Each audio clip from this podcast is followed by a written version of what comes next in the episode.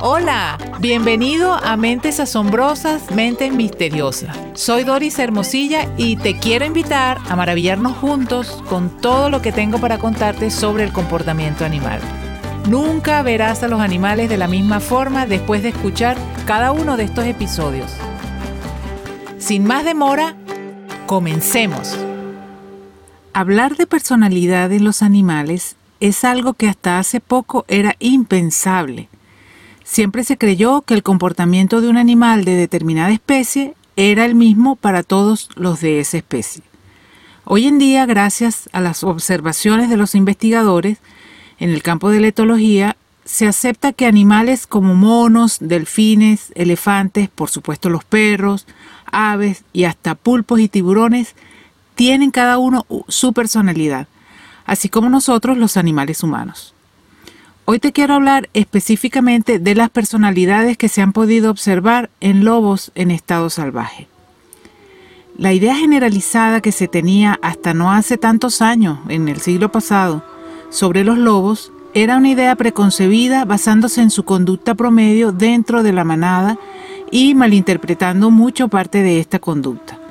Durante siglos los humanos odiaron a los lobos, llevando este odio e ignorancia a exterminarlos prácticamente por completo en América del Norte.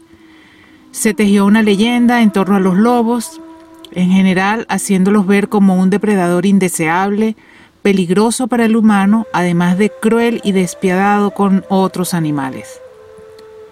El Parque Yellowstone en Estados Unidos estuvo casi 70 años sin la presencia de lobos, luego de que en 1926 fuera exterminado el último de ellos. Debido a las consecuencias que trajo esto para el ecosistema de allí, fueron reintroducidos los lobos durante 1995 y 1996. Lobos traídos desde Canadá con la intención de repoblar la zona nuevamente. Rick McIntyre, quien es guardabosque y naturalista del parque, ha pasado dos décadas de su vida dedicada a la detallada observación de los lobos. Es autor de varios libros, trabajó para Doug Smith, un brillante biólogo de campo, jefe para el proyecto de restauración del lobo gris en Yellowstone. Rick ha documentado todo lo que ha tenido la fortuna de presenciar en cuanto a la vida y comportamiento de los lobos con la ayuda de un telescopio, prismáticos y muchas horas de entrega a la paciencia, fue testigo de sus vidas en lo familiar y social. A la distancia pudo ver y aprender sobre el discurrir de la vida entre lobos. Cada individuo estaba bien identificado, con un collar y un número, razón por la cual Rick podía seguir con detenimiento cada historia que iba surgiendo entre los distintos miembros de una manada y entre manadas. Por las historias que cuenta, podría decirse que muchas parecen como una serie o una saga de esas que vemos en televisión, con todos los ingredientes, donde hay héroes, conspiraciones, luchas por el poder, personajes con comportamientos hostiles, hasta un poco dementes, entre comillas, momentos de tensión, conflictos, abandonos y reencuentros llenos de alegría, duras aventuras y también momentos para la diversión. Una de las cosas que más resalta Rick es cómo había lobos con comportamientos y personalidades diferentes. El carácter de un individuo va a determinar cuánto juega, cómo caza, cuánto tiempo permanece con sus padres antes de buscarse la vida y qué tipo de líder será, si es que lo es. En una manada los lobos están organizados de acuerdo a una estricta jerarquía social. La manada es liderada por un macho alfa y una hembra alfa que es la madre de las crías. En la manada habrá crías de distintas edades y también pueden ser aceptados o no lobos solitarios provenientes de otras manadas. Tenemos la idea de que los machos alfa son animales con personalidad agresiva y dominante. Y en el caso de los lobos esto no es exactamente así. Dentro de la sociedad de los lobos se convertirá en macho alfa aquel que tenga esa energía especial, una energía equilibrada, de aplomo, de seguridad, de coraje, que no necesita ser violento o dominante para llevar a su manada. Todos lo respetan por esa energía que emana, no por sentirse amedrentados. No necesitan ser agresivos con su manada la mayoría del tiempo. Bueno, un momento en que pudiera darse una conducta violenta entre el macho alfa y el resto de los machos de la manada es en la época de celo de la hembra reproductora, pero generalmente no pasa más allá de advertencia al que se quiera pasar de listo. La principal característica del macho alfa es una serena confianza y seguridad en sí mismo. Sabe lo que tiene que hacer para la conveniencia de la manada. Incluso se puede decir que ejerce un efecto tranquilizador. Quiero hacer un inciso acá, en este último comentario, para decirte que por esta razón nuestros perros, nuestras mascotas, deben sentirse como parte de una manada donde el líder debería ser tú.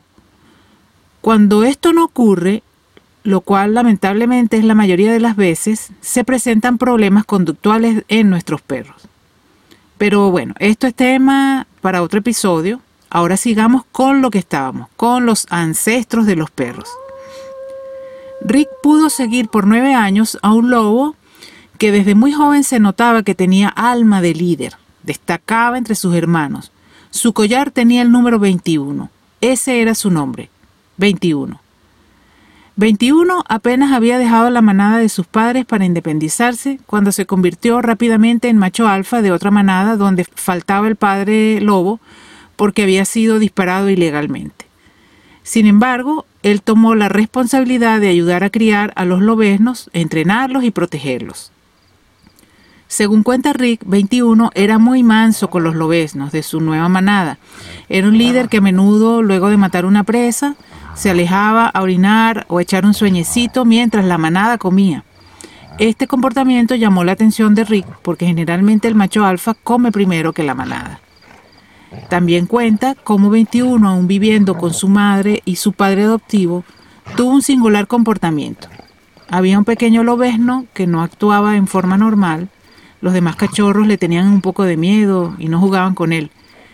Y un día 21 regresó con comida para los cachorros y después de alimentarlos se quedó de pie allí mirando a su alrededor, como en busca de algo.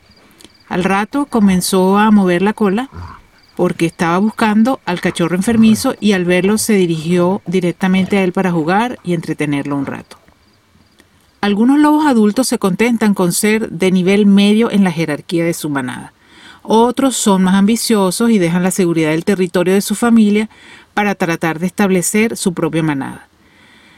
Mientras hay lobos que viajan y dirigen a sus manadas fuera de las fronteras, otros prefieren permanecer dentro del territorio durante el invierno, cuando es más difícil conseguir alimento, pero logran adaptarse a estas duras circunstancias.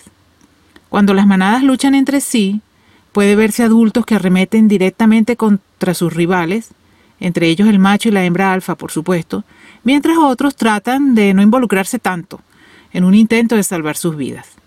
Los lobos a menudo en sus luchas se concentran en los alfa de la manada rival porque parecen comprender que si dejan fuera de combate al líder, a los que lo acompañan como cabecilla, la victoria está garantizada. Según Rick, presenciar estas batallas le hizo conocer otra característica especial en el lobo 21. Una es que jamás perdió una pelea y lo otro es que nunca mató a un lobo vencido. Un buen día apareció en la vida de 21 un lobo errante. Llegó a la manada y al parecer tenía especial carisma porque las lobas de la manada, hijas de 21, estaban encantadas con él. A ese lobo lo llamaba Rick Casanova, porque así se comportaba, ¿no? Picando por aquí y por allá con las hembras. Parece que era bastante insistente y fastidioso, queriendo formar parte de esa manada. Un día 21 descubrió a este Casanova entre sus hijas, se hartó, lo agarró, empezó a morderlo y a inmovilizarlo. Y en este punto varios de miembros de la manada se sumaron al ataque, dándole una paliza a Casanova. Casanova era muy grande, pero muy mal luchador, según cuenta Rick. Y estando en el suelo, completamente abrumado y ya a punto de que lo mataran, 21 cesó el ataque y dio un paso atrás. Los demás miembros de la manada también se detienen, lógicamente, esperando a ver la reacción de su líder, como preguntándose, bueno, ¿y qué le pasó a papá? Casanova se levantó rápidamente y salió huyendo. Al Rick presenciar esto le pareció de verdad increíble. Se preguntó muchas veces por qué lo haría, por piedad, qué lo motivaba, cómo más podría describirse ese comportamiento de dejar en libertad al vencido. magnánimo. Así le llamaríamos en el caso de un humano que deja libre al vencido. Entre los humanos, dejar escapar a un rival vencido es una demostración tanto de una mayor fortaleza como de una extraordinaria seguridad en sí mismo. El etólogo Carl Safina da una posible explicación a este comportamiento a través de lo que se llama principio de la desventaja.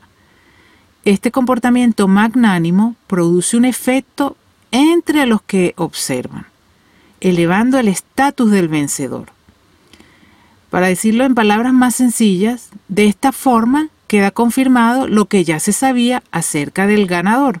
Demuestra y confirma su seguridad, valentía, fortaleza y autocontrol, y eso sube su estatus.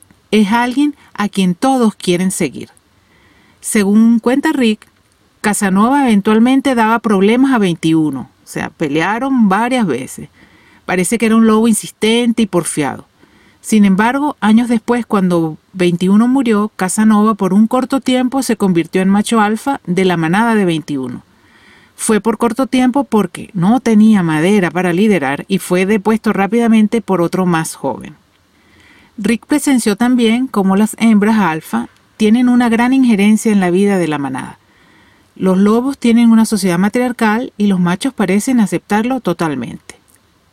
También entre las hembras hay distintas personalidades que pueden apreciarse desde que son muy pequeñas. Las hay que son muy sociables con el resto de la manada, otras no lo son tanto. Las hay con una personalidad segura e independiente, buenas cazadoras, con madera de líder, y otras que prefieren quedarse como segundas de a bordo. Rick pudo comparar hembras que guían mediante el ejemplo, con esa energía de la que les hablé, que por lo general tienen los lobos alfa pero también pudo conocer a otra hembra alfa que tenía lo que podríamos decir puño de hierro. Era excepcionalmente agresiva. Su número era 40. Era una auténtica bruja con los de su manada, empezando porque ella depuso a su propia madre para hacerse la líder. Gobernó tiránicamente por tres años a los de su manada. Oprimió y maltrató a varios de sus integrantes a todo el que osara incluso dedicarle una mirada más larga de lo debido, ya era motivo suficiente para ella atacarle. Fue especialmente cruel con una de sus hermanas, a quien le mató incluso una camada de lobesnos e intentó matarle una segunda camada. A esta loba sufriente le llamaban entre los investigadores Cenicienta. La historia tuvo un final feliz cuando Cenicienta, apoyada con varios de los integrantes de la manada, pudo enfrentar a la cruel hembra alfa, dejándola con una herida tan importante en la yugular que terminó muerta rato después. Sus propias hermanas, que tanto habían padecido, resolvieron dar por terminado con tantos años de abusos. Este es el único caso conocido por los investigadores en que una manada da muerte a su propia alfa. Y este fue uno de aquellos casos donde la muerte de la hembra alfa, lejos de ser un duro golpe que disuelve a la manada, se convirtió en la oportunidad para que tanto Cenicienta como otra de sus hermanas de menor rango pudieran hacer florecer sus talentos y habilidades. Cenicienta fue una hembra alfa extraordinaria cuya mayor habilidad, según cuenta Rick, fue la de lograr que dentro de su manada todos se llevaran bien. Bueno, hasta aquí por el momento. Espero que te haya gustado este episodio. Hay muchas cosas más acerca del comportamiento de este hermoso animal que quedarán para futuros episodios. Si tienes algún comentario, me encantará leerlo a través de la cuenta de Instagram, Facebook, YouTube. Te invito a compartir este episodio y si hay algún tema acerca de comportamiento animal sobre el que desees escuchar, déjamelo también en tu comentario. Hasta la próxima.